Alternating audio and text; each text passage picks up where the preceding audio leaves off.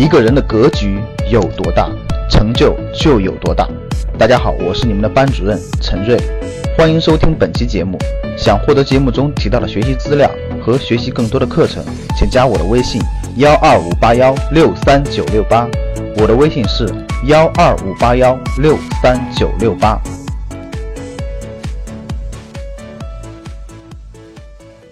最近呢，华为发布了它的年报，里面有很多有意思的数据，给大家做个分享。首先呢，大家知道华为不是一个上市公司，它是个非上市公司。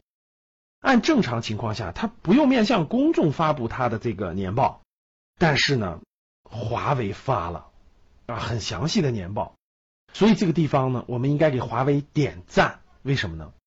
华为对自己高标准、严要求啊。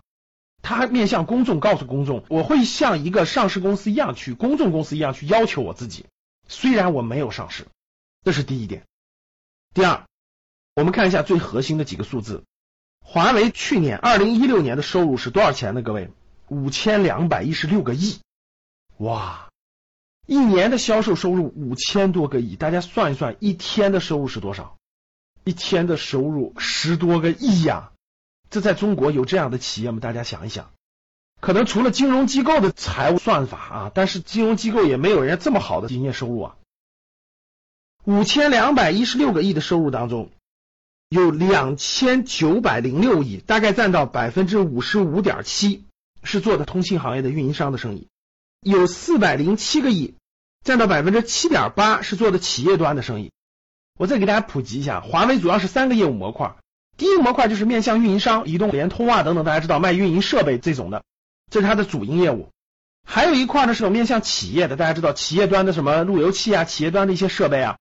还有一大块就是类似于华为手机、华为手表这种个人业务，叫消费业务。消费业务最大的就是手机，手机业务卖了多少钱呢？一千七百九十八个亿，将近一千八百个亿，占到它的业务的多少呢？百分之三十四点五。所以通过它的三大模块，大家可以看得出来。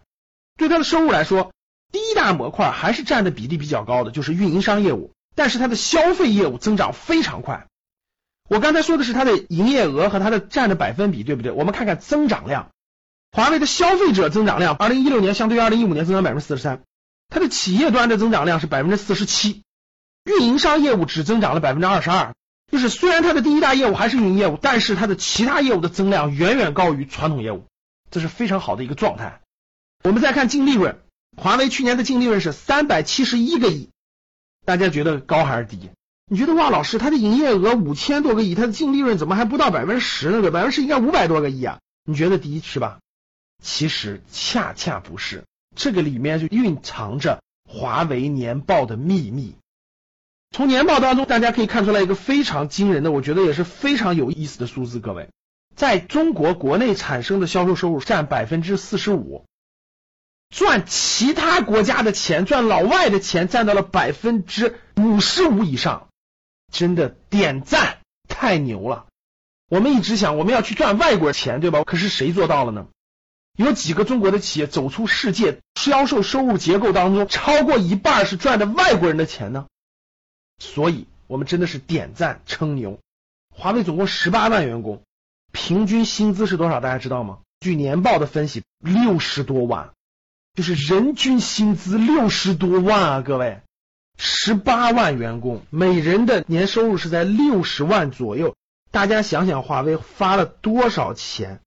这是一家什么样的企业？大家想一想啊，是多少钱呢？一年的时间，给员工发的薪资是一千零八十个亿，一千零八十个亿发工资，哇！再往下看啊，华为基本法人家规定的。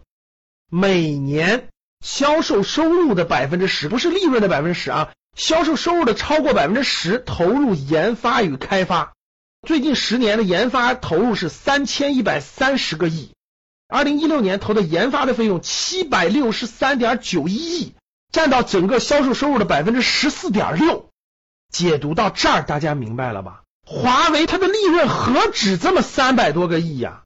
如果华为工资少发一点儿。员工的人均年薪三十万，降一半，这就是五百个亿。研发投入七百多个亿，少投入一点又能省出来四百个亿。加起来这就是一千多亿的净利润啊，真的是顶级的好公司啊！华为的研发员工八万人，占到员工的百分之四十五，这个公司有没有未来？有没有前景？所以，当我看到华为的年报当中写的就是投资未来的时候，这个公司太有前景了，是不是这样的？所以，什么是华为年报的秘密呢？华为其实可以让净利润更高，但是他没有这么做。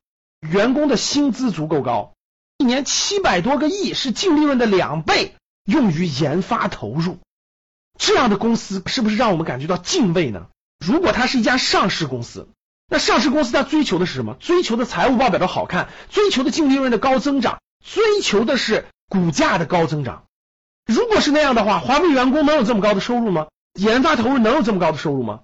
那可能股东的利益要放在第一位了，那股价的上涨要放在第一位了。如果是那样的话，那华为今年利润，那你应该放到一千两百亿，对吧？公司估值就算三十倍市盈率，就是三万亿人民币。股东都赚钱了，套现了，员工的收入在哪？那这个公司有没有未来？所以，什么是华为年报的秘密呢？大家认真去看看就明白了。真的是为这样的公司远大的目标、远大的前景格局点赞。华为的年报呢有非常精美的阅读版，通过研究华为的年报，你将会学会阅读公司的年报。未来看上市公司年报也会对你有极大的帮助。好的，通过今天的课程，我相信大家对上市公司还是非上市公司、公众公司还是一定要是上市公司有了更深刻的理解，对吧？好的，感谢大家，欢迎大家与我们互动，欢迎大家分享朋友圈。想获得更多投资理财、创业财经等干货内容的朋友们，请加微信幺二五八幺六三九六八及我们的 QQ 交流群六九三八八三八五六九三八。八三八五。